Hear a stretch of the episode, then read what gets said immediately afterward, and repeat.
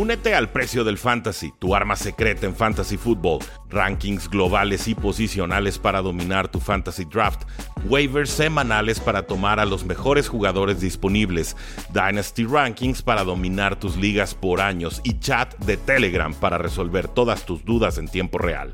Visita stam.store diagonal precio NFL o da clic al link en este episodio para suscribirte.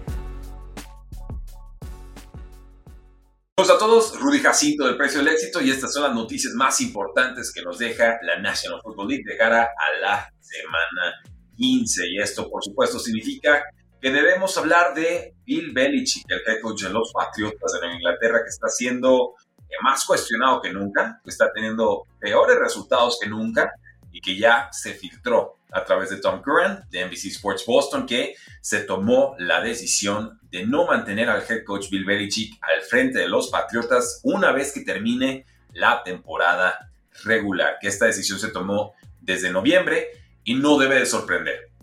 ¿Por qué? Porque tienen un récord de tres victorias y de ocho derrotas, porque tienen uno de los rosters menos talentosos de toda la NFL y porque Bill Belichick efectivamente es el head coach, pero también el general manager, la persona encargada de seleccionar jugadores, de cortar jugadores, de hacer adquisiciones en agencia libre, de evaluar a los jugadores novatos y de tomarlos en cada uno de los distintos drafts. Entonces aquí se da una serie de combinaciones de, de situaciones perversas que finalmente desembocan en un récord de tres victorias y ocho derrotas. Ahora, la señal con Bill Belichick es que él se mantendría como head coach, pero de otro equipo. Y han habido rumores en ese sentido. Se habla mucho de Los Ángeles Chargers, se habla aún más de los Washington Commanders. Él es de Anápolis, entonces él conoce la zona, seguramente sería una región en la que le gustaría trabajar. Yo he planteado que podría llegar a los gigantes de Nueva York, pero no veo mucho apetito de los Giants por cortar al head coach Brian Dable, menos aún con la racha de victorias que están teniendo recientemente. Entonces, Bill Belichick está a una o dos temporadas quizás de alcanzar a Don Shula como el coach más ganador de la historia. Don Shula tiene 347 victorias, Bill Belichick tiene 332 y no veo, sinceramente no veo, no me imagino a Bill Belichick haciendo algo más en su vida que ser head coach, que estar involucrado en el fútbol americano. Eh, todavía lo veo con pila, con la misma jeta y, y, cara frustrada de siempre.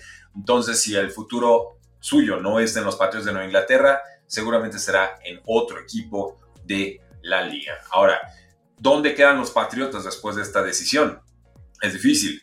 Podría ser eh, Gerard Mayo, el que estaba designado a ser el, el, head coach futuro del equipo. Ha estado, por supuesto, el linebacker estrella de los Patriotas, estado involucrado en el aspecto defensivo del balón, pero sería, y yo he planteado que es una línea muy continuista, ¿no? Ok, vienes alejándote de lo que está haciendo Bill Belichick en los últimos dos, tres años y vas a meter a Gerard Mayo. ¿No sería eso como tener una especie de Bill Belichick 2.0? Otra personalidad, otra, otro momento, por supuesto, pero es, es la misma escuela. Entonces, ¿hasta qué punto el dueño, Robert Kraft, va a aceptar que Gerard Mayo haga esa transición? Creo que sería el gran favorito para obtener el puesto en estos momentos, pero ciertamente no descartaría que Robert Kraft se fuera por un corte, por otro personaje, por alguien que no tenga ahorita nada que ver con los Patriotas de Nueva Inglaterra, precisamente para poder plantear frescura en el momento de evaluar jugadores, de tomarlos en el draft, de armar roster y de, por supuesto, construir un vestidor. Ventajas para la persona que llegue, los Patriotas van a tener bastante espacio salarial la próxima agencia libre y también van a trabajar con un pick de draft que está ahorita oscilando entre el primer pick y el tercer pick global. Ahorita están en el número 2, digamos que puede subir o bajar dependiendo de lo que hagan Panteras en la posición número 1, que es un pick que ahorita le pertenece a los Osos, y lo que hagan o dejen de hacer los Arizona Cardinals en las últimas cuatro semanas. Así que ahí lo tienen, damas y caballeros, ya prácticamente confirmado, Bill Belichick sí, siempre sí saldrá de los Patriotas de Nueva Inglaterra a final de temporada y que esto se decidió desde el partido que perdieron los Patriotas contra los Colts en Alemania. ¿Qué opinan? Vamos a ver ahí en la casilla de comentarios. Enseguida vamos con todos sus apuntes. Seguimos con el programa del día de hoy. No sin antes recordarles y pedirles que dejen su like y su comentario, por supuesto, para que este live pueda seguir llegando a más personas. Pasemos a los vaqueros de Dallas. Ya ven que están de moda en estos momentos.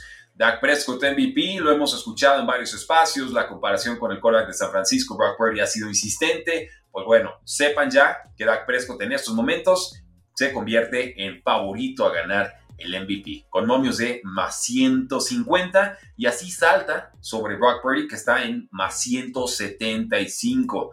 Ambos tienen ventajas bastante cómodas sobre Lamar Jackson de los Ravens, que tiene más 600, Jalen Hurts, que cayó a más 800, y Josh Allen, el quarterback de los Bills, que está en más 1400. Entonces, salvo catástrofe, de un lado o del otro, el MVP en estos momentos se estaría definiendo entre el quarterback de los Dallas Cowboys y el quarterback de los San Francisco 49ers. ¿Qué ha hecho Dak Prescott para merecer este premio? Ha completado más del 69% de sus pases, tiene más de 3.500 yardas, ha lanzado 28 touchdowns, tiene 6 intercepciones, ha llevado a los Cowboys un récord de 10 victorias y 3 derrotas. Brock Purdy, por su parte, 70% de pases completados, 3.553 yardas, 25 touchdowns, 7 intercepciones, ha llevado a los San Francisco 49ers a un récord de 10 victorias y 3 derrotas. Prácticamente empatados. Yo sí los veo, por lo menos estadísticamente hablando, yo los veo al tú por tú.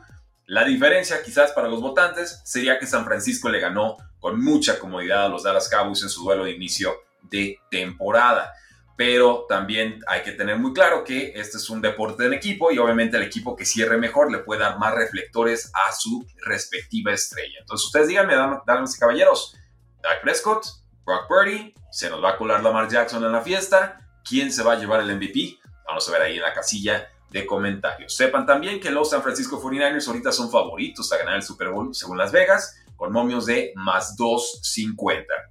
¿Aparecen delante de quién? de los Ravens con más 600, de los Chiefs con más 650, de los Eagles con más 700, de los Dolphins con más 750 y de los Cowboys con más 750. Así que Las Vegas dice San Francisco, localía, primer sembrado, todo el playoff pasa por su casa, se ve difícil que pierdan o que no lleguen por lo menos a un Super Bowl. Vamos entonces con los vikingos de Minnesota y es que ya nombraron nuevo coreback titular y se trata de Nick Mullens, un exjugador de los San Francisco 49ers, quien ya reemplazó a Joshua Dobbs en el cuarto cuarto de la reciente victoria de los Vikings sobre los Raiders por marcador de 3 a 0. Pues bien, ahora se prepara para enfrentar a unos encendidos Cincinnati Bengals del nuevo coreback Jake Browning.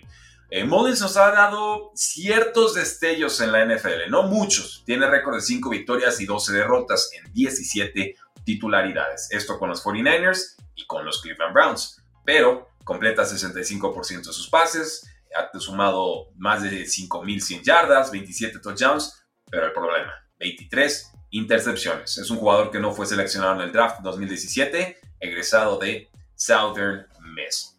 Hay más problemas con los vikingos de Minnesota. Ahorita no está entrenando el corredor titular Alexander Mattison, probablemente se pierda el juego del sábado. Esto significa que Ty Chandler, su suplente, sería el titular en esta ocasión. Creo que sería importante en ligas de fantasy fútbol. Eh, por su parte, Justin Jefferson, lesión de pecho, limitado en prácticas, pero parece que sí jugará este fin de semana. Regresamos a los San Francisco 49ers para platicarles un poco de este safety J.R. Brown que ha brillado tras la lesión de Talanoa Jufanga y es que la tercera ronda de Penn State tiene una calificación de casi 87 según Pro Football Focus. Esta campaña es el novato mejor calificado en cualquier posición y en cualquier equipo de la liga. Se encuentra incluso por delante de Puka Nakua, con calificación de 86, el receptor de los Rams, Rashi Rice, 84, el receptor de los Chiefs, y Jalen Carter, 84, bueno, redondeado 84, el nose de las Águilas de Filadelfia. Insisto, tras la lesión de Taranoa Jufanga, entra al puesto, resuelve, lleva 13 partidos, 3 titularidades, ya suma 24 tacleadas, 2 intercepciones, 4 pases bloqueados. Así que qué lujo para los San Francisco 49ers perder un titular como Jufanga y que llegue un novato y diga, este es mi puesto, no se preocupen, no cambien el esquema, yo me encargo. Eh, con Divo Samuel ya suma 382 yardas totales y 6 touchdowns en sus últimos 3 partidos. Ha sido clave para que la ofensiva esté jugando a tan alto nivel. En estos momentos, los San Francisco 49ers, el único equipo que ya tiene asegurado su pase a postemporada. Eh, y ya que estamos hablando de novatos, pues pasemos a los novatos, pero de la siguiente temporada. Platiquemos de dos receptores eh, espectaculares, importantes de la Universidad de LSU. Nos dice Matt Miller, el analista scout de ESPN, que cree que los Bears van a seleccionar a Malik Nabers con el pick número 8 global y que los Lions estén escogiendo a su compañero, el receptor Brian Thomas Jr., con el pick número 28 global. Esto significaría que habría dos receptores de LSU tomados en primera ronda. Vamos con Nabers primero, 6'1, 188 libras, 86 recepciones, 1540 yardas, 14 touchdowns esta temporada. Matt Miller lo llama el jugador más explosivo después de la recepción en esta clase e incluso se atreve a compararlo con Stephon Dex, la superestrella de los Buffalo Bills. Por su parte, Brian Thomas Jr., 6'4, 198 libras, es más alto, 60 recepciones, 1079 yardas y 15 touchdowns esta temporada.